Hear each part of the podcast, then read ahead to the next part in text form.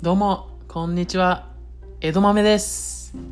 それでは、第3話、メイドインアビス、行きましょう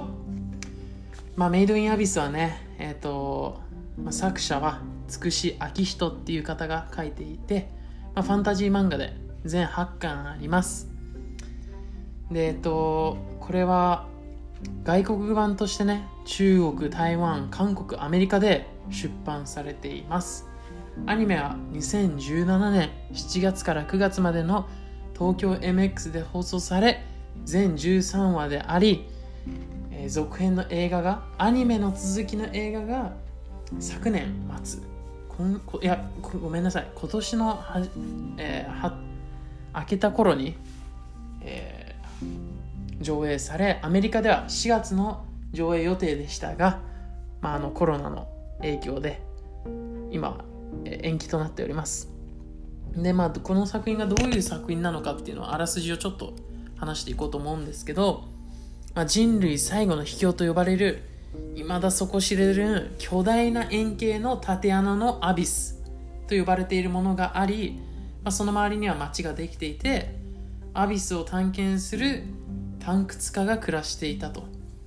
でまあその底なしへの未知のロマンとか新しいものへのえー発掘、まあ、そういうロマンを追いかけて彼らは奈落に挑み続けると。で主人公は個人で暮らす探掘家見習いのリコであり、まあ、ある日ねその結構見習いだからまだなんて言うんだろう上の層。であの見習いをしていたところ、えー巨大なね生物のビームで命あの、えー巨大な生物に襲われるけど、まあ、謎の存在による巨大なビームで命を救われると。でその謎の存在がね人間の少年そっくりなロボの、えーまあ後にリコが名付けたレグっていう人が人？ロボット？があの助けた。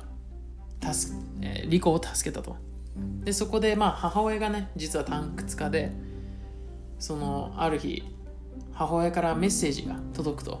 でそこで奈落の底で待つと書いてあって、まあ、その母親の地位が分かる笛。その笛の色によって地位が分かるんだけど一番上の地位のあるである母親の笛が来て、まあ、その証明というか奈落の外で待つっていうのは母親から書かれたもの。でまあそれを読んだリコは母親に会うためでレグはなくした記憶記憶がないから自分が何者なのかを知るためにアビスの真相を目指すと、まあ、そういう話になっています。でねこれその真相まあその一番下の真相に行くまでにはさまざまな層があってでその層をまあ行くことはけんまあそのいろんなモンスターがいて大変なんだけどその戻ること自体の方が大変なのよ。だからそのいろんなあの探掘家のレベルがあってそのレベルによってそのいける層が決まっていてでその一層は例えば、まあ、一層に行って戻ってくるときに上昇負荷って呼ばれる、まあ、あの負荷が体にかかるんだけど、まあ、一層から戻るときは軽いめまいと吐き気。で2層から戻るときは、まあ、吐き気と頭痛あと末端のしびれ。で、えー、と3層？さらに1個深い3層から戻るときは2層のそのさっき言った吐き気とか頭痛末端のしびれプラス、まあ、平衡感覚の異常とか幻覚や幻聴がその見えると。で4層からは結構だんだん厳しくなってくるんだけど全身に走る激痛と穴とか穴という穴からの流血で5層はえっとね5層から戻る時の上昇負荷は全感覚の喪失とそれに伴う意識混濁自傷行為、まあ、つまり自分を痛めるとか意識が朦朧とするとか。でまあこういうこここそその母親のレベルの白笛って呼ばれるその色さっき言った色の分ける色で分かれてるんだけど母親の一番上のレベルの白笛しかたどり着けないと。で6層から上がるときはあの人間性の喪失、まあ、もしくは死、まあ、詳細は不明で、まあ、上昇負荷による人間の形が崩れたなんか異形になるもの。人間じゃなくなってしまうものは慣れの果てって呼ばれています。まあそういうのがあって一旦入っちゃうとやっぱ上に戻れなくなるのよ。まあ上に戻るにはまあなんていうのその経験を積んだ人しかそれを対応できないような感じになっています、まあ、そういうのがあってやっぱそういうどんどん一層ずつこう自分が慣れていくしかないのよ、まあ、そういう中で、まあ、リコは見習いの中でままだもう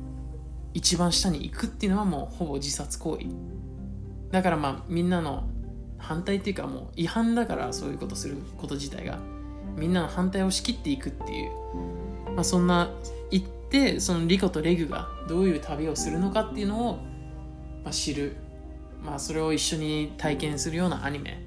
になっています。でねまあとにかくこれすごい壮大なのよストーリーが。でまあこれだけ壮大なストーリー作る時に一体作者はどういう風に考えてこれを作ってるのかがすごい気になったね。でやっぱりこの結構壮大だからこそうまくできてるのよ。でまあこの先の展開とか巨大穴の下には何があるんだろうっていうその探掘家たちが求めるロマンに対してこっちも、まあ、ロマンを求めてしまうっていうか自分も気になっちゃうと。そういう要素がいっぱいあるのよ気になるようなね。でまあそのストーリーのテンポが、まあ、速いのにその描写とか、まあ、背景の書き込みっていうか背景のなんて言うんだろう絵の背景その街の雰囲気とかそういうのあとはそういうさっき言ったなんていうんだろう1層から6層へのそれぞれの、まあ、いろんな特徴があるんだけどそれぞれの層にはそれの層の作り込み度っていうのはすごい高くてすごい人物説明とかも丁寧なんだよね。一キャラ一キャラ。でまあ3層とか4層にリコとレグが行くんだけどそこに出てくるそのキャラたちのあの、まあ、バックストーリーとかどういう人生を生きてきたかとかそういうのをじっくり描いてる。そこで出会う何て言うんだろう。この先には進めないぞっていうキャラとかちょっと悲しいストーリーを持ったまああのねキャラも出てくるからそういうところにまた感情移入もしやすくて。でねなおかつこれやっぱり冒険、まあ、探検するわけじゃない。そういう冒険家探検家特有のね何て言うんだろうワクワクっていうのは見てるこっちにもあるよね。な何が来るんだろうとかどういうものがあるんだろうっていう。